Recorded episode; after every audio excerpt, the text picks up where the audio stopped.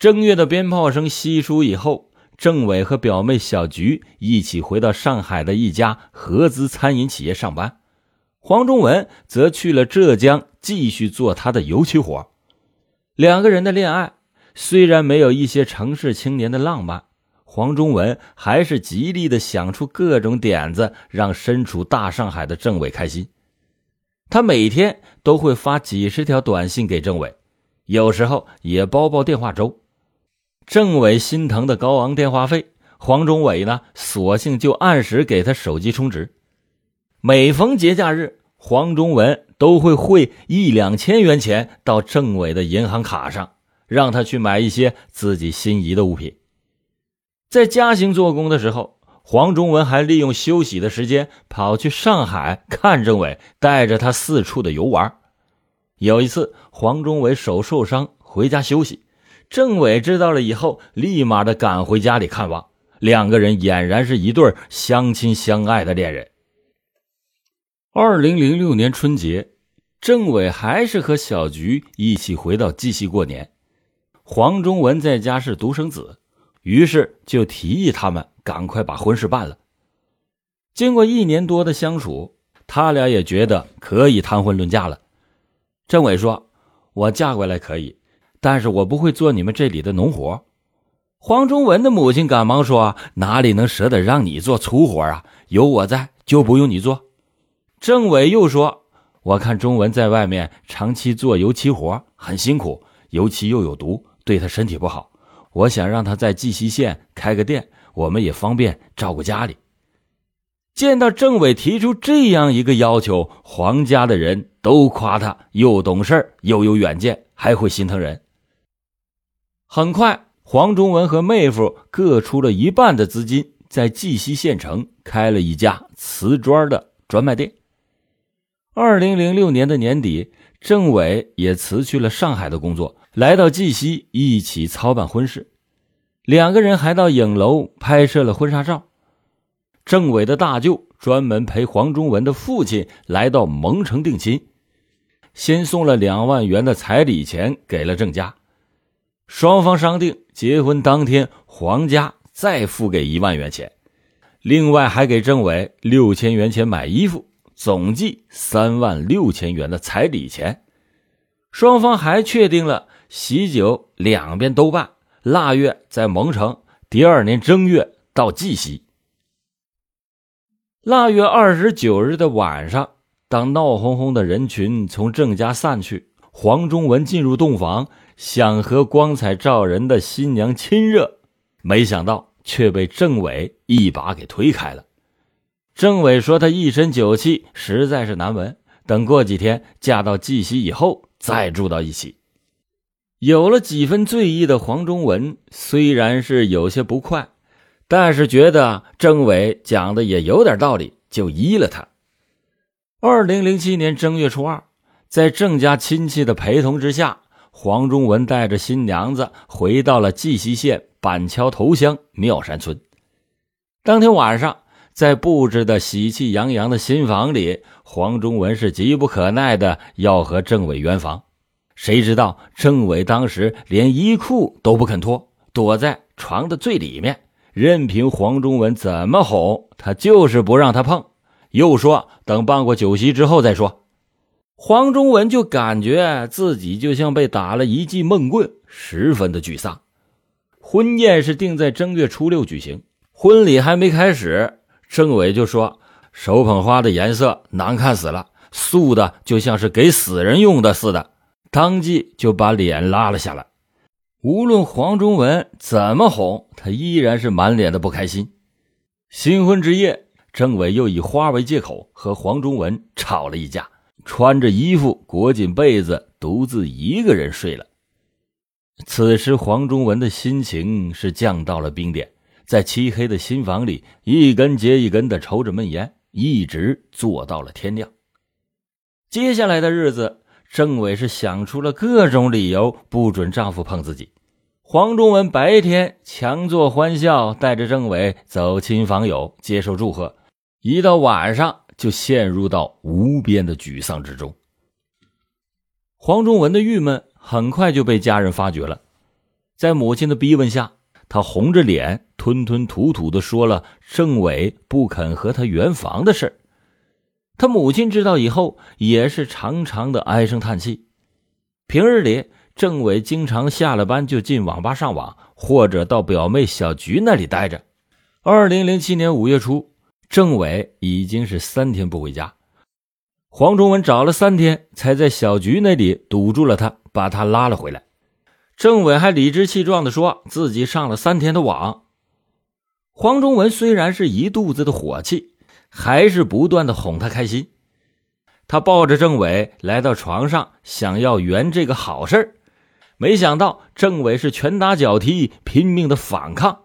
黄忠文情急之下就还手打了他两个巴掌。过了两天。政委辞掉了酒店的工作，悄悄的坐车离开了绩溪。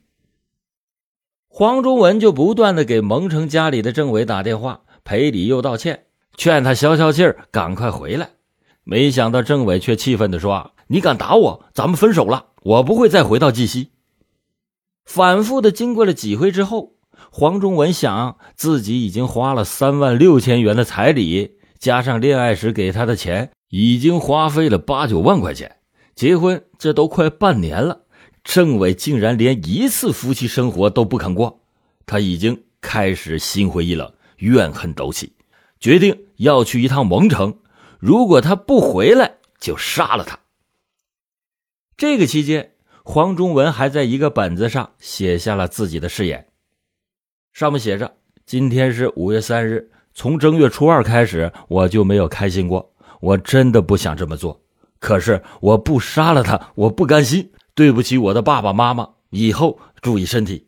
他还向妹妹交代，自己家里还欠别人两万八千元钱，千万别告诉小孩他有个杀人的舅公。随后，黄忠文就带了一把水果刀赶到了蒙城。政委的家人对他打人之举数落了几句之后，还是客客气气的带入上宾。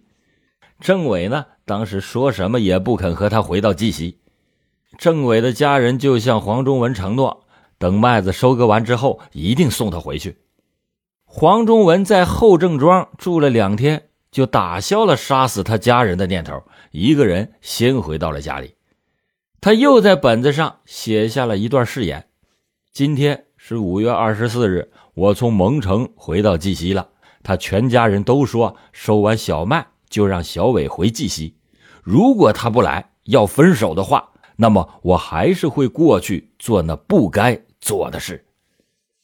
可是黄宗文回家以后，左等右等也不见政委回来，于是他又打电话给政委。政委在电话里说：“等我想通了，我就会回去；如果想不通，我一辈子都不会回去。”后来，政委就索性跑到上海去打工去了。一次次的等待，一次次的失望，黄忠文报复的欲望是日益膨胀，杀人的计划每天都盘旋在脑海里。二零零七年七月七日，黄忠文接到了政委从蒙城打来的电话，要他第二天赶过去，也不说什么事儿他也就没问。黄忠文就告诉政委，这几天店里正忙着，可不可以过几天再去？政委却断然地说：“必须明天去，他会到县城去接黄忠文。”放下了电话，黄忠文在那个本子上又记下了这样一句话：“明天我去蒙城，小伟如果不回来，我就灭了他的全家。对不起了，爸妈。”第二天傍晚，黄忠文到了蒙城。没有见到政委来接，连手机也停了。询问了他家的亲戚，得知到他在自己的家，他就买了两条香烟和一些水果去了后郑庄。其实政委确实是去县城了，但是根本就不是去接黄忠文。黄忠文急于见到妻子，就打电话让绩溪的朋友给政委的手机充一百元的电话费，再拨打政委的电话已经是关机了。黄忠文见政委还没有回家，就恳求老岳父做做政委的思想工作。没想到这回郑文义却指着黄忠文说：“你把小伟的头打出毛病了，他在上海治病已经花了一万多块钱，你拿两万元钱来，我就让他跟你回到绩溪。黄忠文说：“我也没有带那么多钱呢。”那一夜，他睡在楼下闷热的房子里，在床上是翻来覆去的，难以入眠，心里边越想越窝火。七月九日临近中午的时候，政委和他的表嫂牵着一条白色的哈巴狗，有说有笑的回来了。见到黄忠文以后，也不搭理。政委的姑姑呢，做了一桌比较丰盛的午餐，七个人围在一起，很热闹的吃着饭。大家放下筷子离开之后，喝着白酒的政委父亲又对黄忠文说：“你必须拿两万块钱才能把政委带回去。”黄忠文以为这都是酒话，就没有接话。到了下午两点，政委又要和他的表嫂到县城里修手机。黄忠文笑眯眯地说：“我也要跟你们一起去城里玩。”见政委没搭理他，他也就没跟着去。他就独自的在家里又熬过了一个无聊的下午。天黑的时候，政委他们回到家，在吃晚餐的时候，黄忠文喝了一瓶啤酒，岳父郑文义仍然是喝着白酒。当他们喝完酒的时候，政委的爷爷、表嫂还有小女孩小雨已经去睡觉了。黄忠文希望郑文明天能够跟自己回家去，当着他爸和姑姑的面就说：“小伟。”咱们谈谈好吗？没想到政委却把湿漉漉的头发一甩，说：“咱俩没什么好说的。”黄忠文说：“你打电话把我喊过来，怎么可能没话说呢？”政委听完之后就开始默不作声。他的爸爸郑文义又仗着酒劲儿，不断的重复说：“你把小伟的头打出毛病了，他到上海治病花了一万块钱，你拿两万块钱，我就让他跟你回到绩溪。”否则，我就不让他跟你走。当时，政委的姑姑也在一旁帮腔。黄忠文又诚恳地说：“回到绩溪，我就会给他治病的。现在我暂时也没有那么多钱。”四个人就围绕着这个问题一直谈到了晚上十一点多。政委起身上楼睡觉，黄忠文跟着他来到了二楼的阳台上，说：“以前的事儿，咱们不讲谁对谁错。”咱们可以从头开始，只要你跟我回去，咱们还可以好好的过日子。政委回答说：“一个杯子打碎了，那还能粘起来吗？”他一直喜欢用这个比喻说他们俩的感情。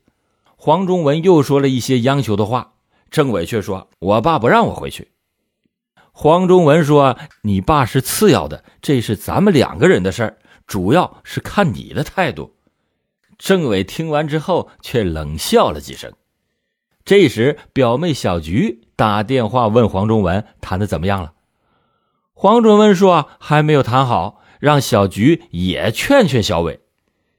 政委就接过了手机，和小菊开始通话。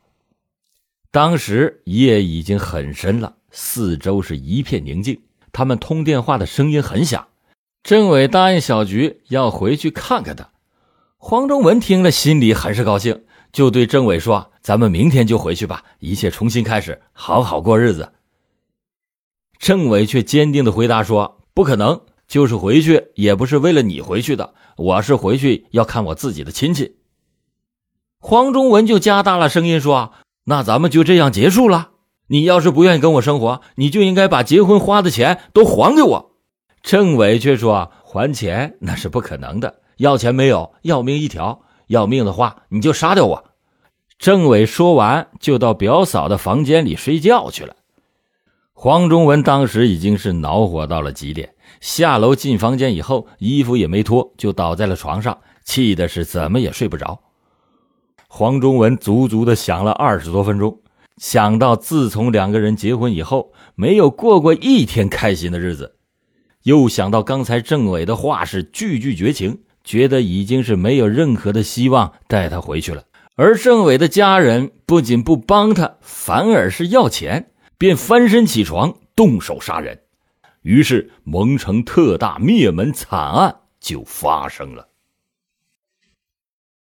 二零零八年五月十三日上午，安徽省亳州市中级人民法院遵照最高人民法院的执行死刑命令。依法将蒙城特大灭门惨案的凶犯黄忠文押赴刑场执行枪决。好了，感谢您今天收听老欧讲答案。更多精彩故事，请搜索关注微信公众号“老欧故事会”。老欧讲大案，案案都震撼。